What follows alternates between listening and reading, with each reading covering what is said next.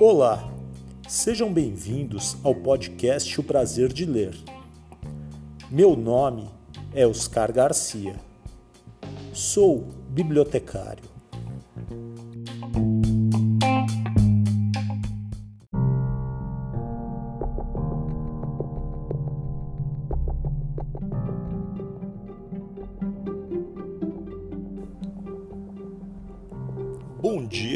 Você ouve o podcast de dia. Boa tarde se você ouve este podcast à tarde. Boa noite se você ouve o podcast à noite. E boa sorte se você está ouvindo este podcast de madrugada.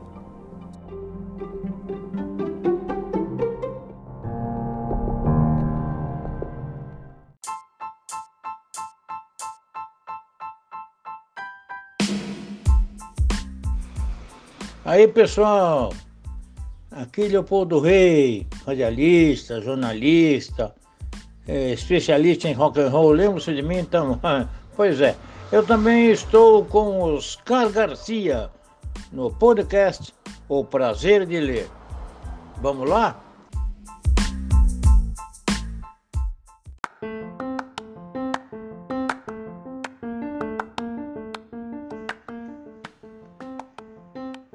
Coleção Literatura Juvenil. Programa número 32, segunda temporada. História de hoje: A misteriosa Carta Portuguesa de Alexandre Levossi, Sayad e José Santos. Editora Faria e Silva.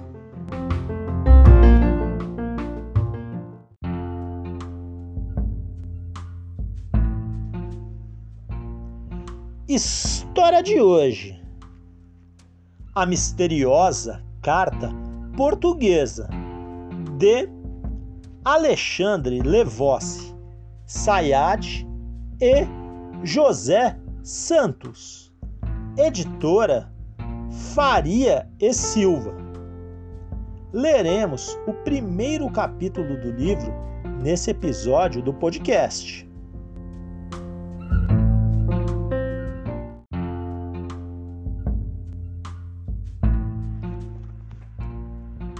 Capítulo 1 Os Reis e Rainhas da Rua Pedro estava exausto, as pernas bambeavam, fazendo com que os joelhos tremessem. Suas mãos suavam, a nuca também. Desde que começara a perseguição, essa era a terceira noite em que não dormia. Estava escondido no sótão daquela casa, sem fazer barulho nenhum o pior era o pó que cobria as caixas e mais caixas com recordações de outro tempo. As crônicas de uma casa abandonada que servia de providencial esconderijo. Neste inesperado confinamento, o jovem ainda tinha tempo de pensar. Recordações não podem ser guardadas em caixas. E depois concluía: no fim, a gente guarda é pó. Estar rodeado de pó não é nada bom para um alérgico, que a qualquer momento pode espirrar, e até engolir o espirro faz barulho. Barulho que prometia chacoalhar tudo que estava ao redor e entregar a sua posição ao gajo que o caçava. Será que ele já estava dentro da casa? Ainda bem que ele não tinha medo das baratas, que de vez em quando tentavam subir em sua calça. Davam um piparote e o inseto voava longe. Mas logo vinha outra começar a escalada. Pedro viu que a persistência era a principal característica do inseto. Lembrou-se de uma reportagem que lera há pouco tempo. Se o mundo acabasse em uma hecatombe nuclear, elas sobreviveriam. Seu piparote era tão inofensivo quanto uma biribinha. Em que enrascada havia se metido? Talvez seria mesmo bom se o mundo chegasse ao fim. Não fosse essa carta misteriosa, não fossem essas adolescentes a detetive, sua vida não correria perigo, nem a delas. Mas a aventura não começa aqui, em noite chuvosa e melancólica, na cidade do Porto, norte de Portugal, e sim na ensolarada cidade de Santos, litoral sudeste do Brasil.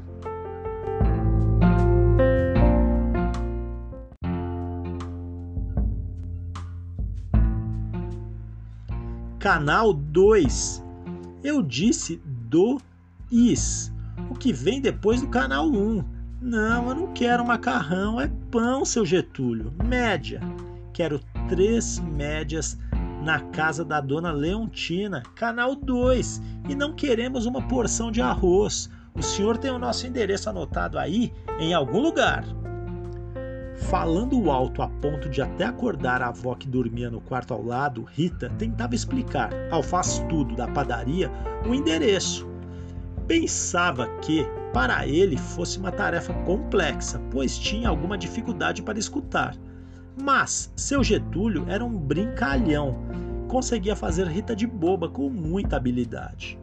E ela sempre caía em seus truques, trocava dois por arroz média por remédio, suco de laranja por canja. Tinha um prazer especial em tirá-la do sério. As brincadeiras já duravam anos. As cidades não paravam de crescer, mas Santos, uma das maiores cidades do estado de São Paulo, ainda guarda um jeito de lugar menor. Cris, mãe de Rita, acha que a cidade encolheu depois do auge do café lembra ainda conhecer uma pequena cidade em que os moradores pareciam até se conhecerem e se localizar de acordo com o comércio ou os canais que desaguam no mar. Cada canal da cidade é a referência de como vivem os habitantes, hábitos e gostos. Quem vive no canal 2 sabe os segredos e acompanha os costumes daqueles quarteirões. Em pouco tempo, Dona Leontina apareceu na sala, o cabelo branco preso em uma presilha, sempre atenta a tudo ao seu redor. Rita, o seu Getúlio está escutando menos, porque está envelhecendo, que é uma coisa mais que natural. Mas a cabeça está muito boa, pode ter certeza. Não precisava ficar falando tão alto. Ah, avó, a última vez que eu pedi três médias, me apareceu com três pacotes de biscoito e uma cartela de remédio para dor de cabeça. Me chamou de Paula ao invés de Rita e demorou uma hora para caminhar duas quadras porque confundiu o canal. Foi parar no canal 5. Ah, como eu gostaria que ele tivesse ainda 58 anos. Ritinha, a gente fica velho, mas nem por isso fica louco. Seu Getúlio fez isso de propósito, fica provocando o tempo todo, por causa da sua impaciência quando está ao telefone. Você não sabia disso?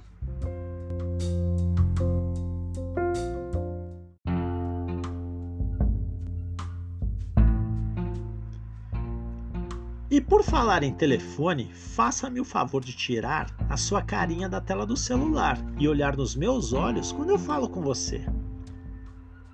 Na primeira olhada, Leontina Albuquerque de Souza parecia uma aristocrata vinda da Península Ibérica, carregada de joias e pretensões.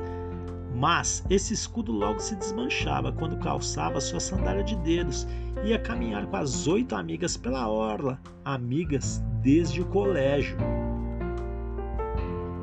Rita gostava de pegar pedaço por pedaço do pão francês, que em Santos se chama média, passar manteiga e mergulhar em uma xícara de café com leite.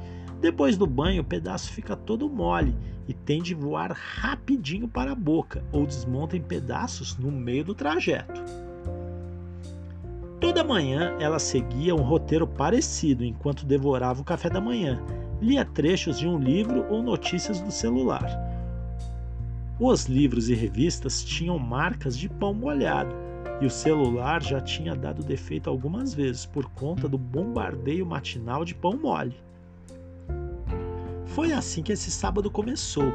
Dia de rua, de vida, de sal e de sol. Quando acabou o café, beijou a avó, passou a mão no skate na mochila e disparou em direção à mãe. Mãe, começo informando que não vou escovar os dentes de novo. Vou andar no calçadão com o Tico e o Digão, passar no aquário e volto pro almoço. O Tico pode almoçar aqui hoje? Em primeiro lugar, largue tudo e escove os dentes já. Em segundo, sim, o Tico pode almoçar aqui. E em terceiro, não ande com o skate na rua e preste muita atenção nos carros. Cuidado com a carteira. Você vai de novo no aquário? A mãe logo foi interrompida por uma Rita mais risonha, brincalhona até. Ah, mãe, espere um pouco e vou anotar. A lista é tão longa, mas tão longa, que não vou conseguir memorizar tudo. Ah, não sei o que você faz tanto nesse aquário. Vai ser bióloga? Disse Cris, num misto de curiosidade e irritação. Mãe, os peixes é que são felizes, só nadam, nadam, nadam, nadam. E não fazem mais nada, devolveu Rita, acompanhada da risadinha que só ela sabia fazer.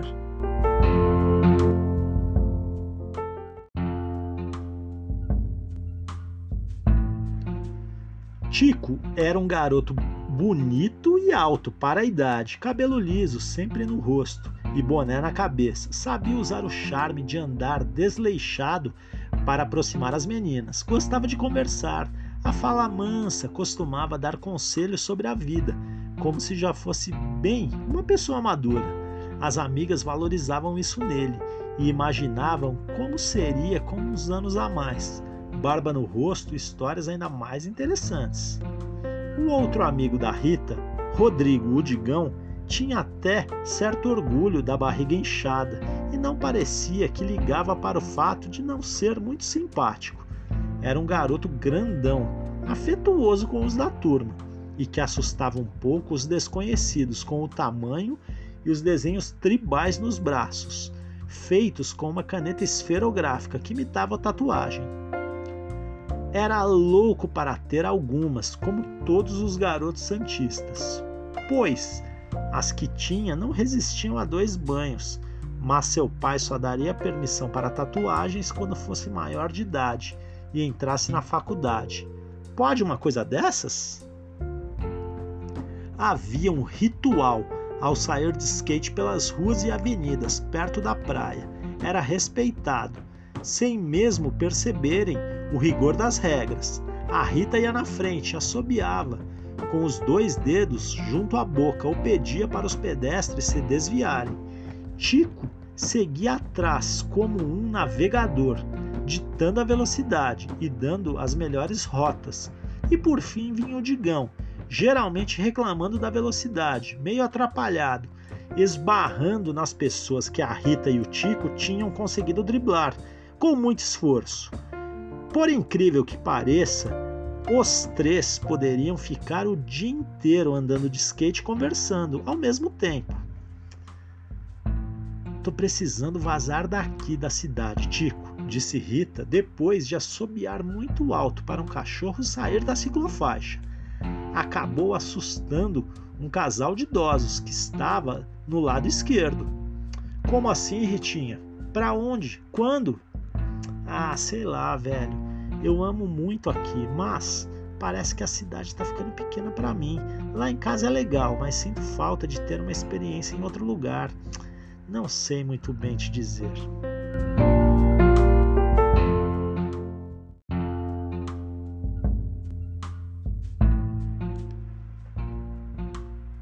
Pô, Rita, maneira aí, tô ficando bem atrás, gritou Digão que já estava com a camisa molhada de suor. Rita parou na faixa de pedestres. Com um pé, pisou atrás no skate, que voou direto para seus braços. O mesmo fez o Tico, quase de maneira ensaiada.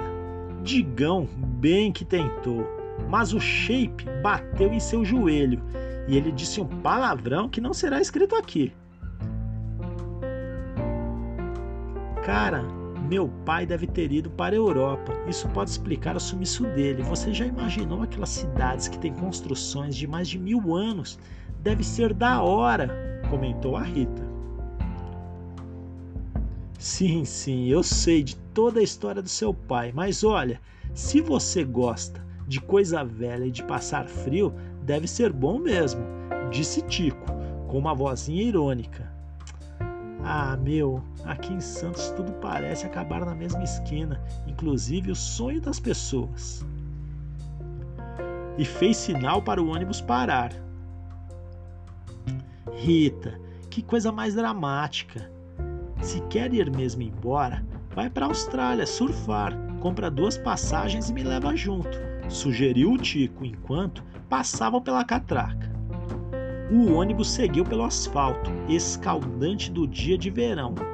Como dizia Dona Leon, se os ovos não estivessem tão caros, daria para fritar um ali na rua e com a gema bem durinha. Fim do capítulo 1.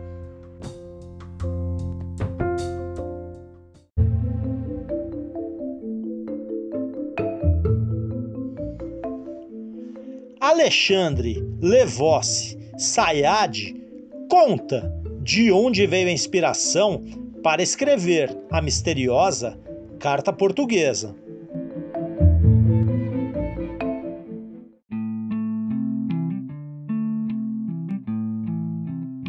Olha, eu costumo dizer que escrever a misteriosa Carta Portuguesa com o meu amigo escritor também, José Santos, foi uma amizade sobre a amizade. Né? Eu até escrevi isso no pós-fácil e fez muito sentido porque eu escrevo sempre, tenho vários livros publicados, mas muitos dentro assim da minha área de educação e mídias, que é a área que eu, que eu pesquiso, implemento projetos, apresento programas, né, dou aulas.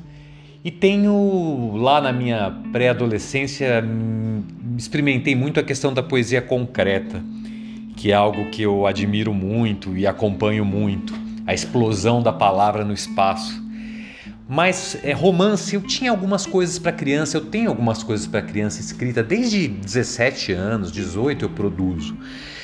Mas o meu contato com José Santos me encorajou a de fato publicar um romance pela primeira vez e um romance juvenil.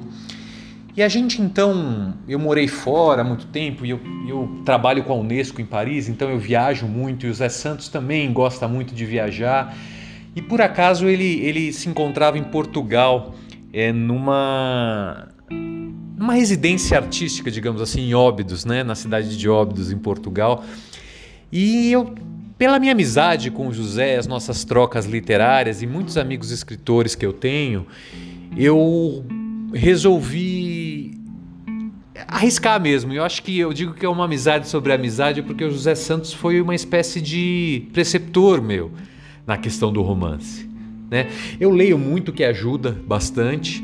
sou uma pessoa muito curiosa e interessada, ajuda mais ainda, mas o José Santos foi dando toques e gostos e, e sabores para o texto que foram me guiando por caminhos, né? Quer dizer, escrever a quatro mãos já é um mega desafio. Então a gente teve que contar muito com a amizade um do outro é, durante o processo. É, depois, é, o José em, San, é, em Portugal e eu no, em São Paulo, naquele momento, onde a maior parte do livro foi escrita, é, implicou em a gente fazer trocas por e-mail, confiar no outro. Quer dizer, como uma relação de amizade teve confiança, teve alegria, é, teve é, frustração também, por que não? É, teve superação, quer dizer, todas as, as emoções que uma amizade é, passa, a gente passou escrevendo a quatro mãos, né? E eu gosto muito do resultado porque eu acho que é uma história singela, mas ela carrega uma questão muito forte para Rita, que é a personagem principal, uma questão muito forte uh, ligada às, às oportunidades que a vida pode te oferecer e às escolhas que você, como adolescente ou pré-adolescente, precisa encarar. Né? E dentro dessas escolhas tem sempre, é, de certa maneira, a negação de um caminho para se apostar em outro, é, a criação de um sonho de vida. É, isso tudo está sendo muito discutido na, no ensino médio hoje no Brasil, mas de uma maneira não muito didática, porque a gente não quis fazer um livro paradidático e nem um livro educativo, é, não é essa a intenção, é um romance. Mas essa questão dos caminhos da vida, que a Rita, que é uma protagonista adolescente, encara, é, acho que é o central do a questão central do livro, não é? Então foi muito natural imaginar aquela menina de Santos com a sua turma ganhando um concurso literário e indo parar em Portugal e lá se aventurando é, numa história meio policialesca, de mistério e que desafiou a existência dela de 15 anos de idade, os, 15, os, os, poucos 15 anos de idade de existência, a encarar esse desafio. É, uma, é um livro muito rico de pesquisa, é, de linguagem, porque a gente brinca de uma maneira muito respeitosa com a questão cultural Brasil-Portugal, e aí é, culturalmente isso aparece explicitamente na língua. A gente fez um glossário com os termos em Portugal não é? A gente brinca com situações corriqueiras, mas é um romance que está sendo muito apreciado pelos jovens. Eu tenho recebido o retorno de que ele é gostoso de ler, ele é profundo, ao mesmo tempo, ele é o que a humanidade sempre fez, que é contar histórias. Né? Ele é uma história bem contada. É, numa época que a gente vive de fake news, de, de, uma, de um imbricamento entre ficção e realidade, onde você não sabe onde está pisando, eu acho que a gente precisa contar boas histórias. A gente precisa ter os fatos contados pelos jornalistas de maneira fiel, boas fontes, e a gente precisa ter a ficção reinventada, a contação de histórias recriada pelos escritores, né? A minha vida é um pouco sempre nessa, no meio desse, é uma, é, um, é uma linha tênue entre a ficção. Eu também sou jornalista, sou educador, então eu caminho entre a ficção e a notícia um pouco. Mas esse livro é pura ficção. As ficções precisam ser bem, bem contadas, precisam ser bem escritas. É, eu acho que eu e o José a gente foi muito nesse caminho. O José traz um olhar e um humor que é muito dele e que eu embarquei nesse, nesse humor dele para construir os personagens e, e delinear a história junto com ele. Sou muito grato por essa parceria, ele é um grande amigo. A gente era amigo, agora a gente é mais amigo ainda depois do livro, porque foi uma aventura intensa, né? É, e eu estou feliz com o resultado. Eu espero que vocês gostem de da misteriosa carta portuguesa. Obrigado.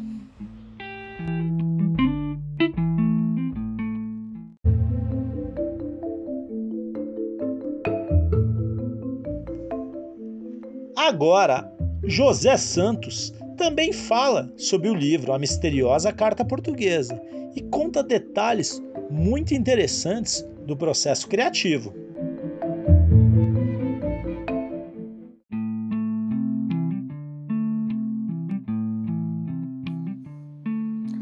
Olá, bom dia, boa tarde, boa noite, ouvintes do podcast Prazer de Ler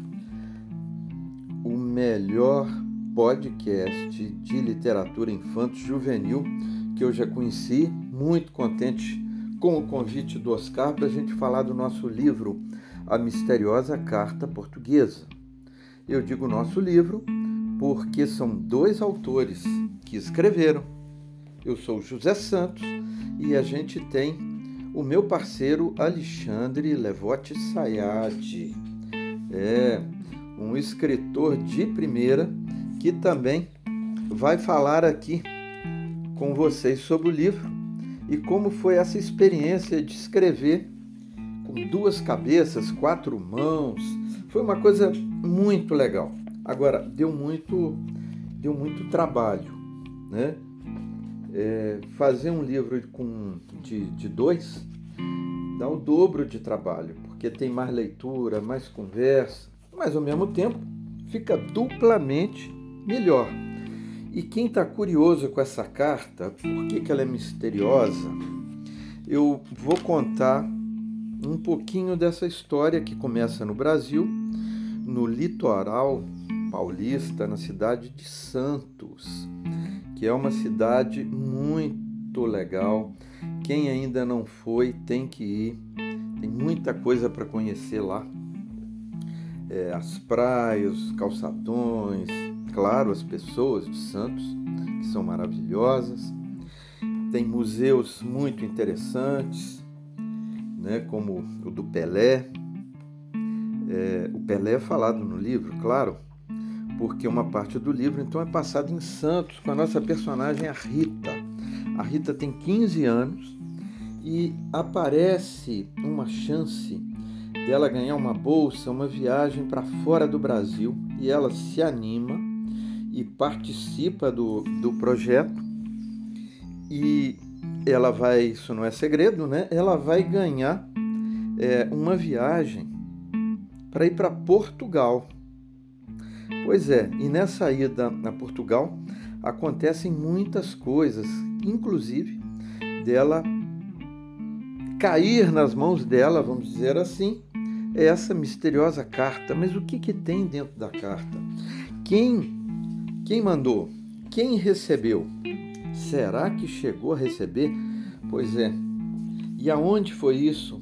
E o que que Rita tem a ver com essa história que circula Portugal? além de Óbidos no oeste, né? a, a história passa por Torres Vedras, Lisboa, Porto. Então, é uma viagem aí para um pedaço interessantíssimo de Portugal.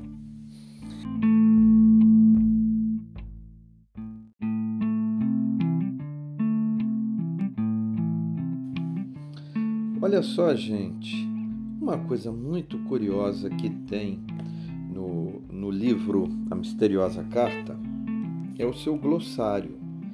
Pois é, é um dicionáriozinho especial que a gente criou no final do livro e é grande, tem 30 páginas, das 127 a 157. Ali tem 200 palavras organizadas por capítulo que mostram diferenças do que a gente fala no português do Brasil e no português de Portugal, porque a língua portuguesa é muito rica, né? Então, no Brasil tem palavras que muitas palavras, inclusive, que só os brasileiros entendem, como é assim no português de Angola, no português de Portugal. E tem palavras divertidíssimas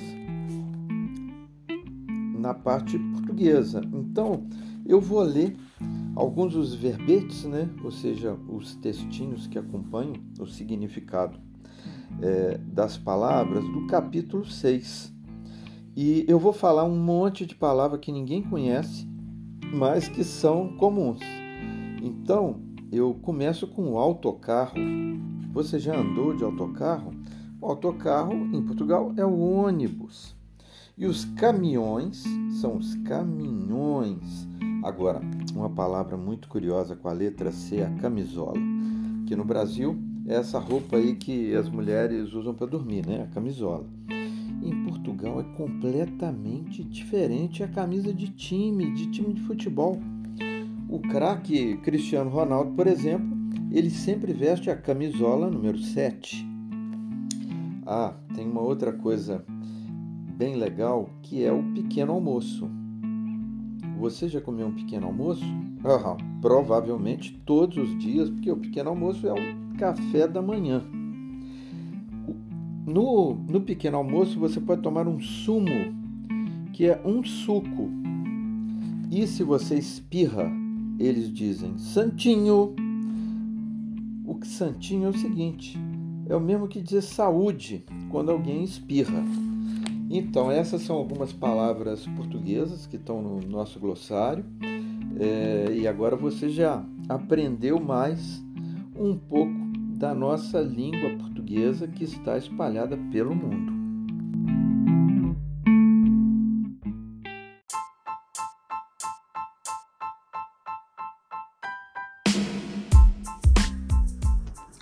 Oi, aqui é o Lalau, sou poeta, escritor, autor de literatura para crianças Você está ouvindo o podcast Prazer de Ler do Oscar Garcia. Um abraço e aproveite.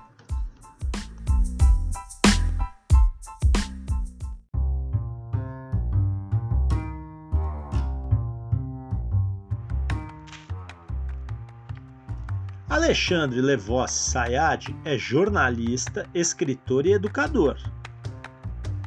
Co-Sherman internacional da Aliança Internacional da Unesco em Educação Midiática, a Unesco 1000 Alliance. É colunista da revista Educação, do portal do canal Futura, e autor de vários livros, entre eles Idade e Mídia, a comunicação reinventada na escola. É também apresentador do programa Idade Mídia no canal Futura e do canal Mídia Mundo no YouTube é membro do Conselho Consultivo do programa Educa Mídia e do Conselho Científico da revista acadêmica Comunicar, da Universidade de Huelva, na Espanha. É também pesquisador em inteligência artificial e ética da PUC-SP. Para mais informações, consulte alexandresayad.com.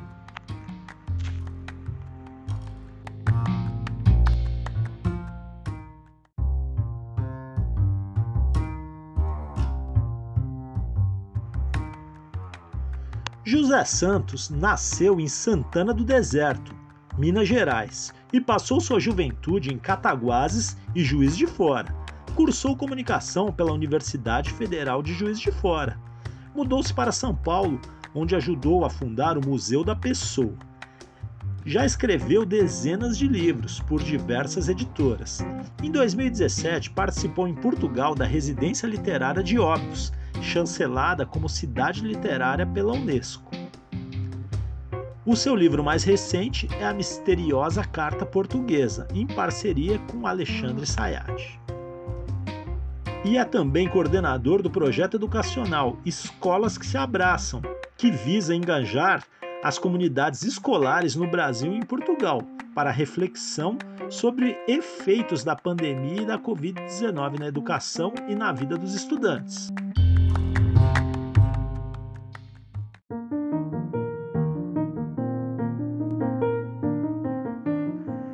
O episódio de hoje é dedicado à bibliotecária Neuza Elizabeth Moreira, que em breve vai estar melhor do que nunca.